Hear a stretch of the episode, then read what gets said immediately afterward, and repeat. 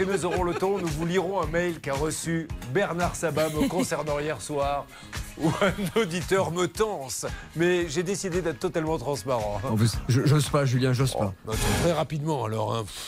C'est un monsieur qui envoie un mail qui s'appelle Gérard Antérieux. Gérard Antérieux écrit à Bernard et lui dit L'émission est bonne, même si Courbet nous gonfle. Bon, peu importe, c'est pas ça le plus important.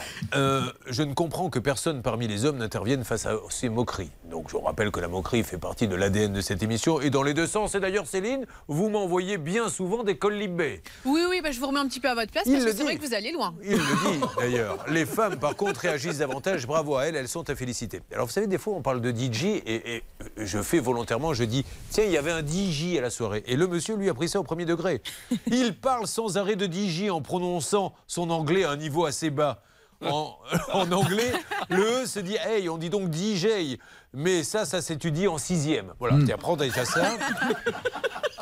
Et après, vous savez, souvent, pour quand il y a un numéro de dossier, je dis à Charlotte Charlotte, quel est le numéro, le numéro d'écrou de la, du témoin pour, mm-hmm. pour, plaisanter? Et lui a pris ça au premier degré. Il parle de numéro d'écrou et non de dossier. Si je me trompe, un numéro d'écrou est un terme utilisé en justice pour les personnes écrouées. Quel idiot Bon, enfin bon.